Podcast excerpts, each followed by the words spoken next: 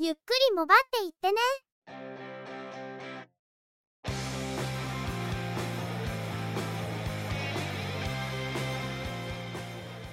この番組は、モバイル通信に関する技術や、業界動向に関するニュース、IT ガジェットに関する情報などを中心に取り上げています。テクノロジーに明るくない方にも、わかりやすくお伝えできればと思っています。番組内では、チェビオ AI による合成音声で声をお届けしています。幾分お聞き苦しいところもあるかと思いますが、ご容赦ください。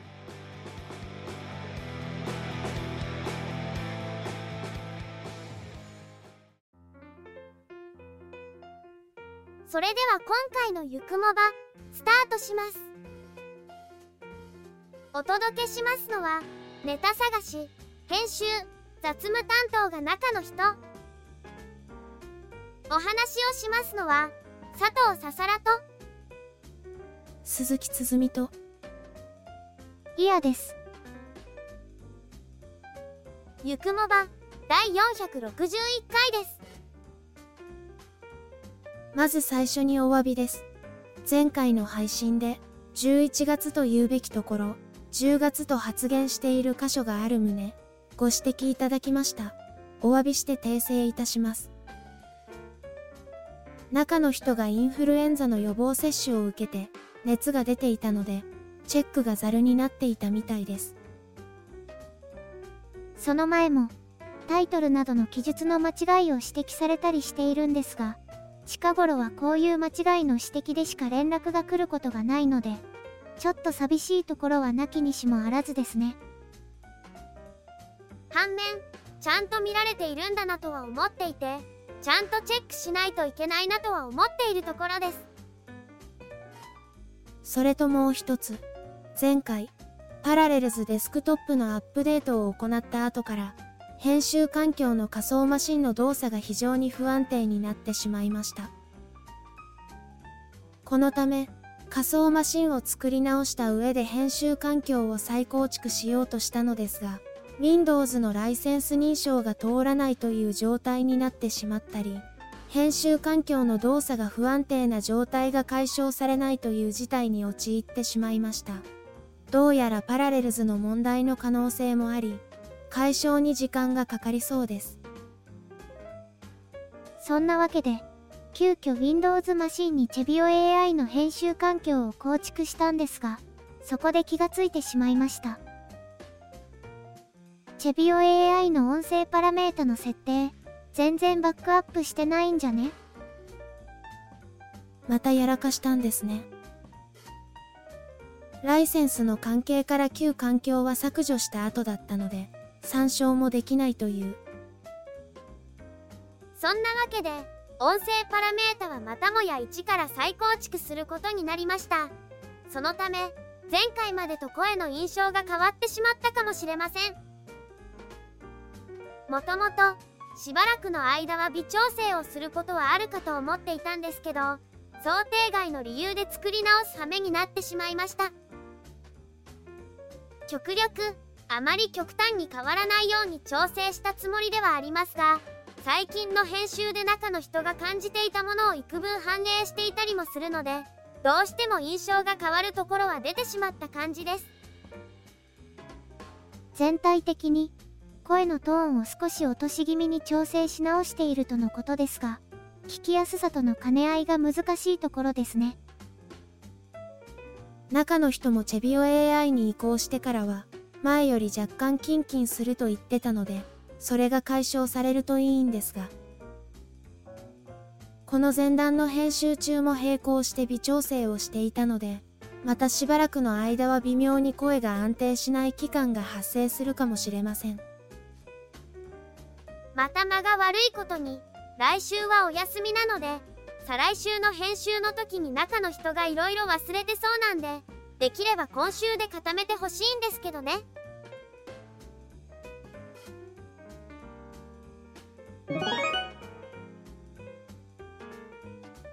それでは今回のニュースです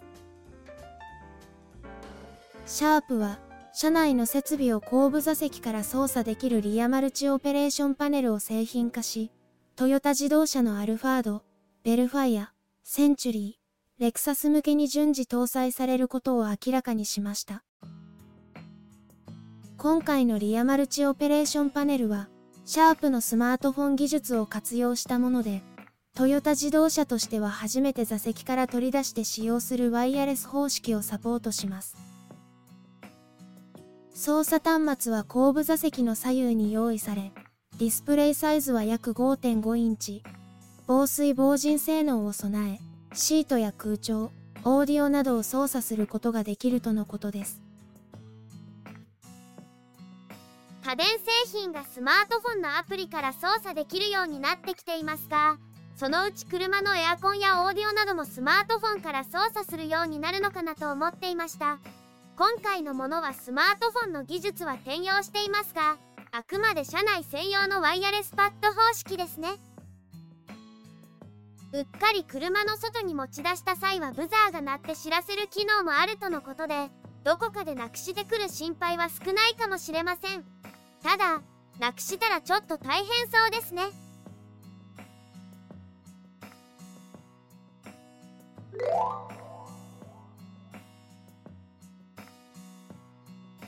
アップルは新製品の発表を行い、M3 チップを搭載した新しい MacBook Pro と iMac を発表。11月7日に発売することを明らかにしました。M3 チップは M3、M3 Pro、M3 Max の3種類が用意され、MacBook Pro では M3 は14インチのみ、M3 Pro と M3 Max は14インチと16インチで選択可能です。iMac は M3 のみ設定されています。GPU キャッシュの領域設定の方法が変更され、GPU の性能をフルに活用できるようになったり、電力効率やディスプレイ性能の向上によりバッテリー駆動時間の延伸も図られています。MacBook Pro のボディカラーは、M3 モデルはスペースグレーとシルバー、M3 Pro と M3 Max モデルはシルバーと従来のスペースグレーに代わり、スペースブラックを設定。コーティングにより指紋が目立ちにくいとのことです。iMac のボディカラーは、シルバー、ピンク、オレンジ、イエロー、グリーン、パープル、ブルーの7色です。スペックの詳細については割愛しますが、M3 チップ搭載の MacBook Pro と1世代飛ばして一気に処理能力が向上した iMac がリリースされました。今回の発表では iPad の新製品が発表されるのではという噂もあったんですがそれはありませんでしたね。また Apple の発表会というとアメリカ時間の朝10時日本時間の深夜2時頃が続いていましたが今回は珍しく日本時間の朝9時からでした。そのため中の人は勘違いして発表会を見ることができませんでした。相変わらず続いている円安と資材高騰で最も下位のモデルでも20万円オーバーになってしまいました。中の人は M1MacBook Pro を下取りに出して M3 モデルへの買い替えも少し検討したんですが iPhone 15 Pro Max を買ったばかりですから今回は自重することにしたそうです。ちなみに今回の発表会の映像は iPhone 15 Pro Max で撮影して Mac で編集をしたものなんだそうです。その舞台裏を紹介する動画も公開されていますがプロ向けのジンバルを使っていたりはするものの確かにカメラは iPhone でした。以前から映画の撮影で一部の映像素材の撮影に iPhone を活用するというのはありましたけど映像素材の全てを iPhone で撮影することができるようになったというのもすごいなと感じました。放送や映画の素材を撮影するに耐える性能を持っているわけですがあるテレビ番組ではベテランのタレントさんが iPhone で撮影されることに抵抗感を感じると言っていたりもしてなかなか難しいものだなと思ったりもするんですけど。本題に戻ると処理能力がどんどん向上していますがその分お値段もどんどん上がっているわけでそろそろ性能はほどほどでもう少しお安いモデルが出ないものかなと思うんですよね。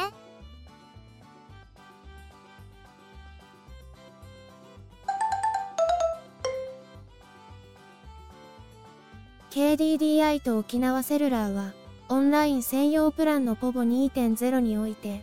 データ容量と漫画配信サービスのピッコマで漫画を購入することができるポイントがセットになったトッピングを、期間限定で提供しています。ピッコマウェブで使用できる300ポイント、300円相当と、データ 0.5GB、かっこ3日間がセットで300円で販売されており、データ容量が実質無料でついてくる状態です。また、ピッコマウェブの500ポイントと、データ 3GB、かっこ30日間、合わせて1490円相当が1280円で販売されるトッピングも販売されています。販売期間は11月15日までとのことです。漫画配信サービスのポイントとデータ通信容量をセットにして販売するというのはなかなかうまい商売をするなと感心しました。課金だけするのはなんとなく抵抗があってもデータ容量とセットならごまかしやすいですし暇つぶしに漫画でも読もうという時にデータ容量と一緒に漫画を購入するポイントを購入できるのはちょっと便利だなと。期間限定と言わずレギュラー化してもいいのではと思いますけどね。割引率は下がるかもしれませんが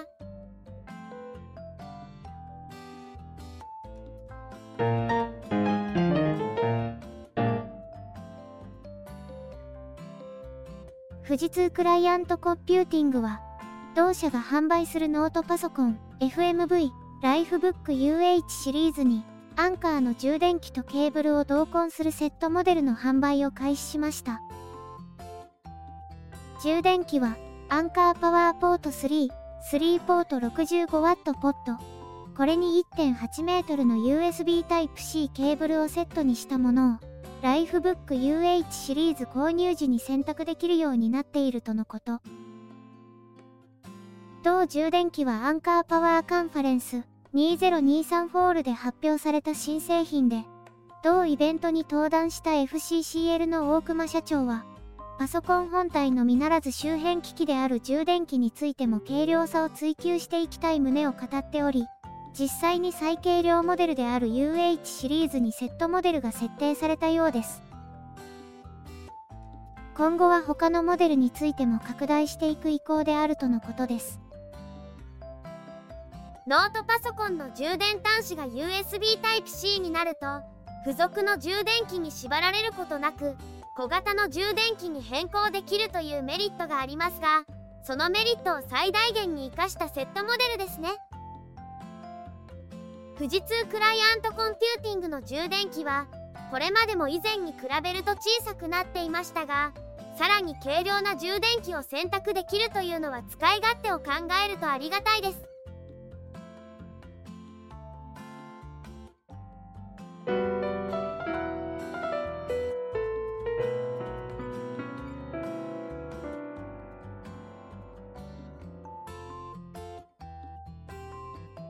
楽天モバイルは、楽天モバイル法人プランにおいて、AI 翻訳機のポケトークに楽天モバイルの SIM カードを内蔵した、ポケトーク楽天回線モデルの提供を開始しました。ポケトークは音声とテキスト双方で利用できるのが74言語、テキスト翻訳のみ利用できるのが11言語の計85言語に対応。ロシア語やポルトガル語の方言にも対応している翻訳機で、複雑な設定は不要。ボタンを押して話すだけで翻訳をすることができます。国内外で利用可能で、料金は本体価格と通信料2年間分を合わせて31,650円。楽天モバイル法人プランから申し込むと、オリジナルのネックストラップをもらうことができるとのことです。ポケトークのハードウェア仕様を見てみると Android 8.1ベースのカスタマイズされた OS で動いているそうです。eSIM 以外にもナノ SIM スロットも搭載しているようで結構汎用性の高い作りなんだなと変なところで感心してしまいました。今回は法人向けでの販売とのことですがインバウンドのお客さんの相手をするお店とかに売りたいんでしょうけど楽天モバイルがちゃんとつながるところじゃないと翻訳結果がなかなか返ってこないという悲しいことになるかもしれません。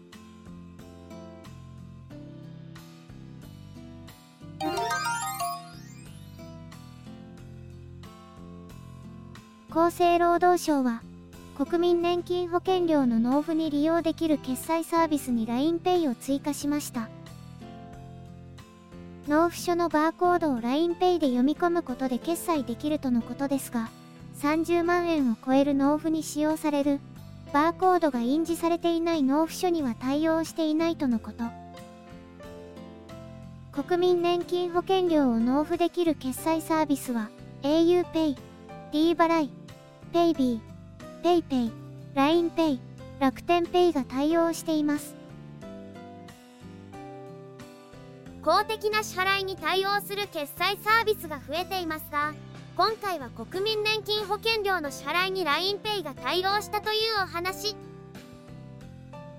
国民年金は学生のうちに支払いが始まってしまうのでお金がなくて納付できないという人もいるかもしれません。どうしても納付できない場合は相談すれば支払いを先延ばしにできるなどの救済措置がありますが今回はその話はともかくとして納付書が届いても支払いに行くのがめんどくさいという人は決済サービスで支払うことができるのでもうめんどくさいという言い訳は使えませんね。会社を辞めるなどで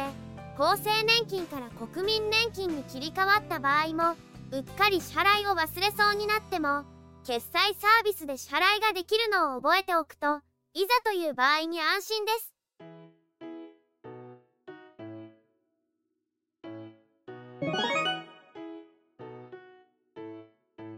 今回のニュースは以上です定期的にアクシデントが発生する編集環境ですけど、今回はさすがに焦りましたね。Windows マシンに環境を作り直す過程で、オーサリングソフトの Audacity をインストールしてますが、アップデートされていて使い勝手が変わっていたのも慌てました。これから触る部分ですが、MP3 の出力方法が変わってるみたいなので、またそこで慌てそうですね。基本的な操作系統はあまり変えてほしくないんですけど。今回は急遽環境を構築するのが最優先ですぐに使えるマシンに急いで構築した形ですが場合によってはもう少し性能がいいマシンに再度移行するかもしれませんチェビオ AI のアプリライセンスは24時間置けばライセンスの移動ができるとはいえ1マシン1ライセンスなのでこういう時にちょっと不便です。チェビオクリエイティブスタジオの時はそれが面倒でライセンスをもう一つ購入したんですけどさすがにチビオ AI は費用がかかりすぎるのでそれもできませんし。以前購入したライゼンマシンが宙に浮いているのでそちらを使ってもいいかもしれませんね。キーボードをどうするかという問題はあるんですけど。先日シャレで購入したタイプライター形状のワイヤレスキーボードが案外使い心地が良かったのでそれでもいいのではと思うんですけど英語配列なのでどうしようかなという感じではありますよね。まあ中の人は英語配列でもそれほど支障はなかったりしますけど今の暫定環境も英語配列のノートパソコンなので。この数年でライフスタイルが変わってきているので以前のスタイルをベースに構築したものだと微妙に合わない部分も出てきています。一方この数年で購入している機器はまだまだ実用に耐えるものも多いので配置を転換していい感じに使えるようにしないといけないなと思っています。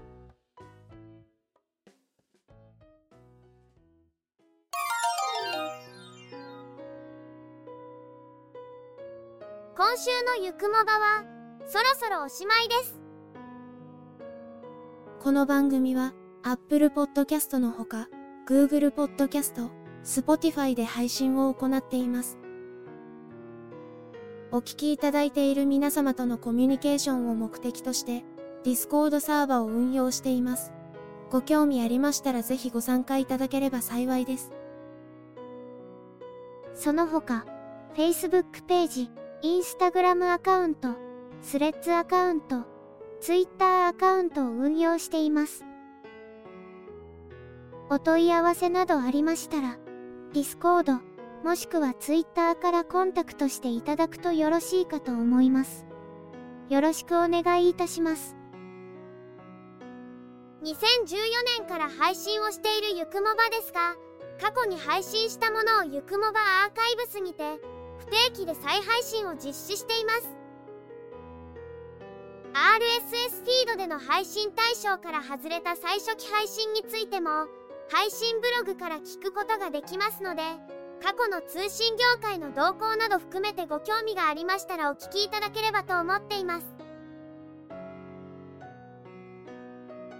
それでは、今回はこの辺りで失礼いたします。また次回、皆様のお耳にかかれますように。ゆっくりもばっていってね。ゆくもばは、チェビオ、クリエイティブスタジオによる合成音声での配信から、チェビオ AI へ移行しました。番組作成にかかる情報収集、編集、その他雑務一切の担当は、中の一言、ハイマウント、アートワークなど、グラフィック作成は、中川洋山。お話をしましたのは、佐藤ささらと、鈴木つづみと、イヤでした。